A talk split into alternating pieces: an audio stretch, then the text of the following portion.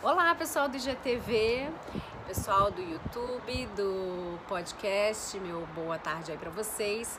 Hoje o vídeo vai ser bem rapidinho para a gente falar sobre a diferença num relacionamento, né, principalmente de casamento, entre pedir desculpas e dar o perdão, tá? Por que, que isso é importante? Porque pedir desculpas significa que você está apto, né? Dar as desculpas, na verdade, significa que você está apto a dar uma segunda chance para aquela pessoa. Dar o seu perdão significa que você está se liberando daquela memória, daquela dor e daquele peso. Percebe a diferença?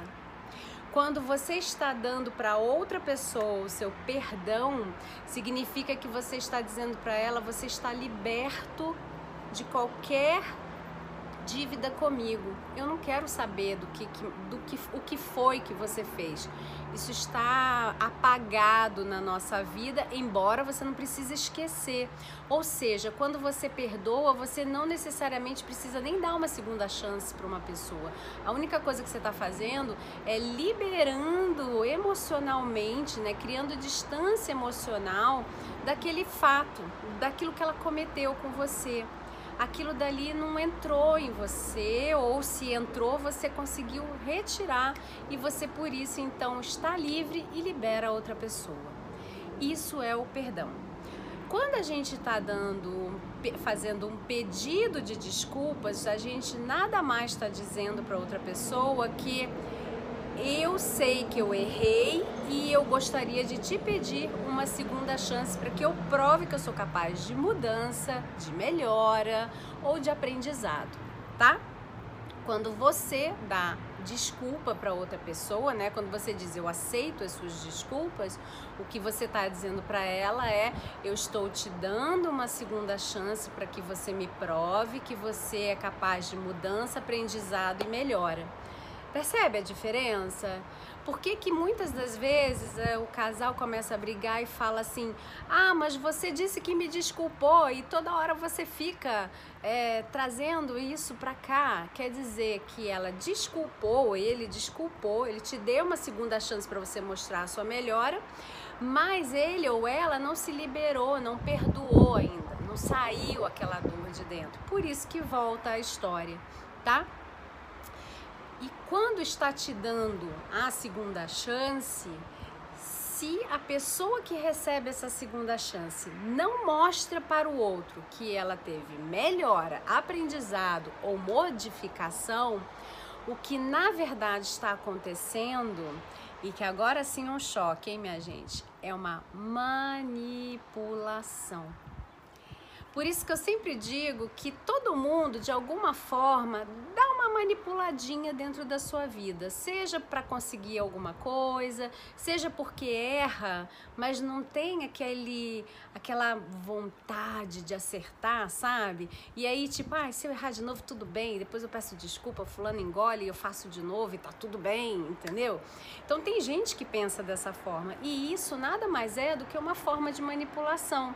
Porque você sabe que o outro vai acabar engolindo, que o outro vai conseguir entender, que o outro vai fazer por você, enfim, qualquer que seja aí a vantagem que você tem em você não investir sua energia, seu tempo, sua mente e os seus sentimentos em melhorar, em aprender ou em modificar.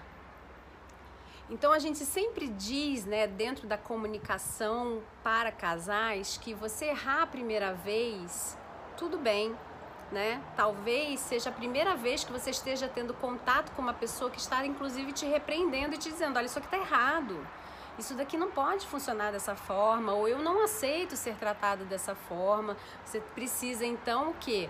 Eu vou te desculpar, você precisa modificar, melhorar ou aprender uma nova forma de tratamento. Aí a pessoa erra pela segunda vez. Aí eu sempre digo, olha, dá uma outra chance, mas observando se isso já não é um canal só de manipulação ou se realmente a pessoa teve aquela preguiçinha de mudança.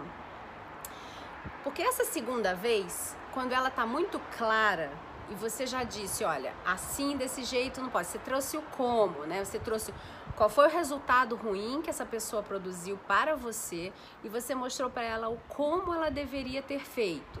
Se isso daqui foi entregue para ela, e ela vai tentar uma segunda vez e ela ainda assim erra, ela pode ter errado pela falta de treinamento, porque ela até tentou, só que a falta da habilidade de fazer daquele jeito fez com que ela errasse. Por isso que eu digo, dá uma observadinha se não foi isso.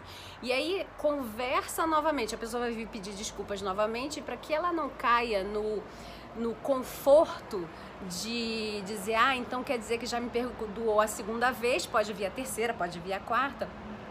Você senta e você analisa com ela se ela fez direitinho aquele como, sabe? Se tudo aquilo que vocês combinaram para mudança realmente foi cumprido.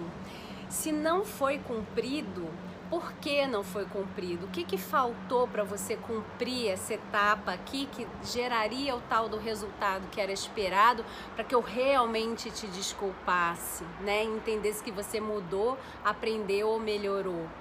Então, quando você tem isso na sua mão e você pontua para o outro, desse ponto em diante começa a comunicação de educação. Você educa as pessoas como você quer ser tratado. Então, se você deixa passar, daí para frente esse relacionamento se desenvolve de outras formas, e é por isso que muita gente cai em enredos de relacionamentos os quais elas ficam em ponto de servidão, ou elas ficam em ponto de serem manipuladas, ou elas caem em pontos de serem vitimizadas, ou caem em pontos de serem abusadas mentalmente, emocionalmente, às vezes fisicamente, porque elas não mostraram para o outro na hora que o outro errou como elas gostariam de ser tratadas, tá? Então vamos lá. Errou a primeira vez, você pode desculpar se for, né, uma vontade sua.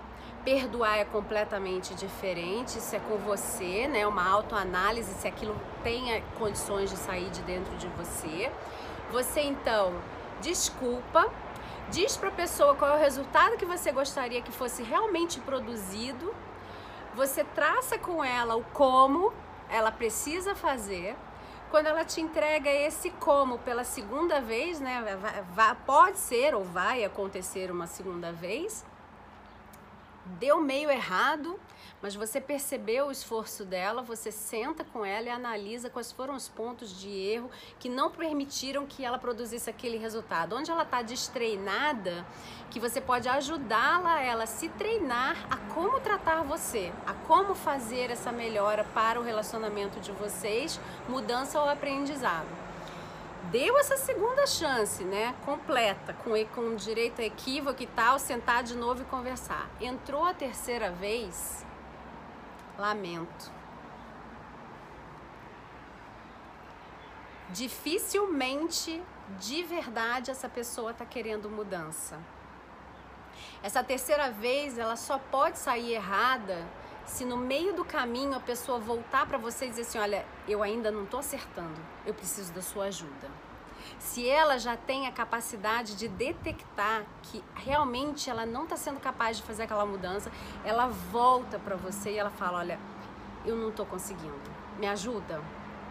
Aí talvez seja o caso de você reavaliar, desculpar novamente, conversar novamente, dar a mão e fazer a coisa acontecer junto com essa pessoa.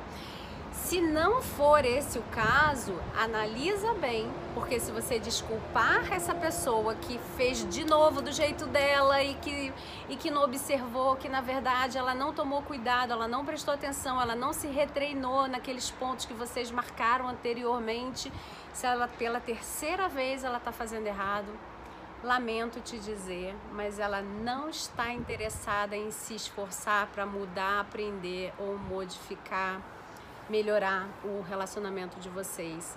E aí é hora de você ter uma boa de uma conversa para ver se, se esse ponto realmente é relevante para você estar com essa pessoa ou não, tá? E lembrando que a falta dessa comunicação em determinados pontos pode sim, né, determinados assuntos de uma vida de relacionamento, pode sim levar você a entrar por um caminho no qual o outro pode te manipular ou cometer abusos emocionais, psicológicos ou até físicos. Então presta bastante atenção aí nesse caminho, se você gostaria de estar nele ou não, tá?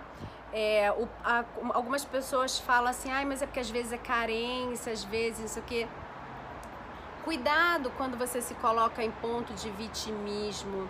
Por isso que quando a gente trabalha com a comunicação, antes eu reforço muito a autoconfiança de cada pessoa, né, do casal, quando vem no casal ou quando vem só um.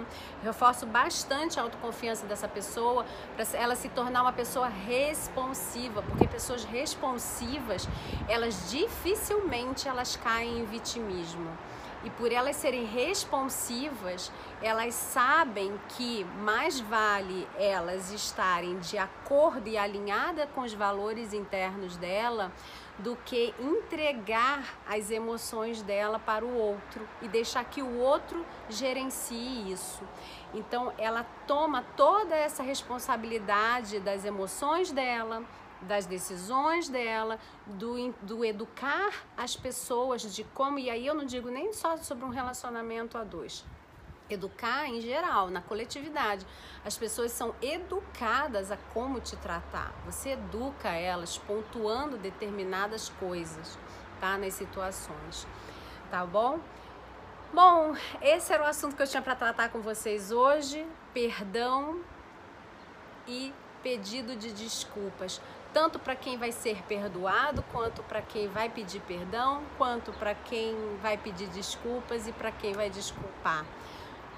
Todos os papéis você tem que ter sempre atenção para você ter sempre em mente o seu autorrespeito e o respeito para com o outro, porque uma boa comunicação ela gera uma boa vivência, um bom relacionamento, mas uma boa comunicação só começa por pessoas que se respeitam e que sabem se respeitar, né? Se respeitam entre elas e que sabem se respeitar. Tá bom? Bom, esse era o recado de hoje. Um grande abraço e tchau, tchau. Até a próxima. Se você gostou desse conteúdo, divulgue e compartilhe com seus familiares e amigos, porque pelo menos duas vezes na semana eu passo aqui no podcast para deixar para vocês ferramentas, dicas, insights sobre treinamento e desenvolvimento humano. Se você precisar de mais informações, passa lá no meu site recomeçodevida.com ou me manda um direct no meu Instagram Recomeco de Vida Carla Cunha. Que a sua vida recomece e seja plena. Um grande abraço, Carla Cunha.